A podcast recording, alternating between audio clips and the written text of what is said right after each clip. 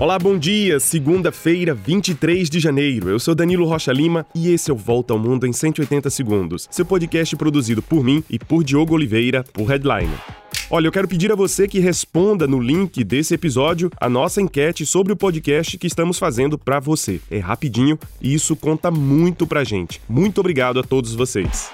E vamos lá, começamos o dia com notícias da primeira viagem internacional do presidente Lula. O giro começou neste domingo à noite pela Argentina e segue pelo Uruguai. Depois de uma visita oficial a Buenos Aires, Lula terá pela frente na terça a cúpula dos presidentes da Comunidade de Estados Latino-Americanos e Caribenhos, a CELAC. 15 chefes de Estado estarão presentes neste encontro desta comunidade da qual saiu o Brasil em 2020, por decisão do governo Bolsonaro. Lula quer devolver o protagonismo internacional que o Brasil Brasil tinha durante os seus dois primeiros governos e afastar aquela imagem de párea internacional que cercou o país nos últimos quatro anos. Essa viagem marca também a reaproximação de vizinhos, já que o Brasil é o primeiro parceiro comercial da Argentina, enquanto que o mercado argentino é o terceiro parceiro dos brasileiros. Depois do Uruguai, Lula vai receber em Brasília, na semana que vem, o chanceler alemão Olaf Scholz e vai aos Estados Unidos no dia 10 de fevereiro.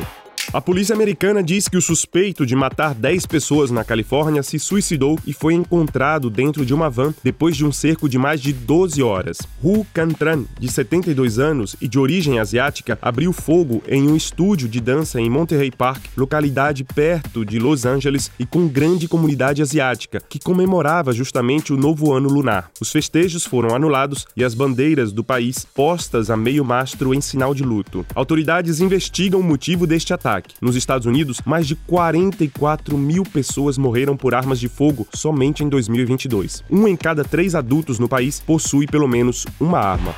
Olha, e em quase um ano de guerra na Ucrânia, autoridades norueguesas estimam que o conflito já fez cerca de 180 mil mortos e feridos do lado das forças militares russas e 100 mil do lado ucraniano. Outros 30 mil civis já perderam a vida.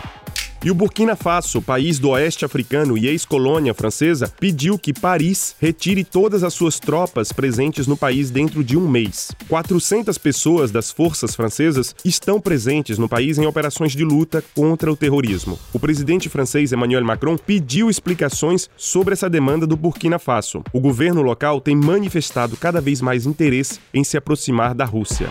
Já as autoridades americanas e europeias acreditam que o serviço secreto russo esteja ligado a grupos supremacistas brancos baseados na Rússia e que teriam enviado seis cartas-bomba a diversas autoridades da Espanha em novembro e dezembro do ano passado. Dentre os alvos estão o primeiro-ministro espanhol Pedro Sánchez, o Ministério da Defesa e representações diplomáticas. Ninguém foi morto nesses ataques.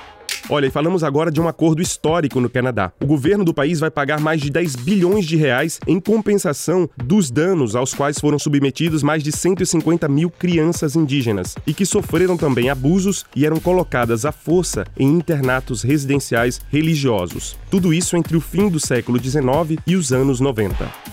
E é isso, a gente fica por aqui. Não esqueça de compartilhar o nosso podcast nas redes sociais e nos seus grupos de mensagem. E também confira o nosso conteúdo em headline.com.br. A nossa colega Bianca Sakai assume o podcast nos próximos dias e eu deixo para você um grande abraço, um excelente dia e até mais.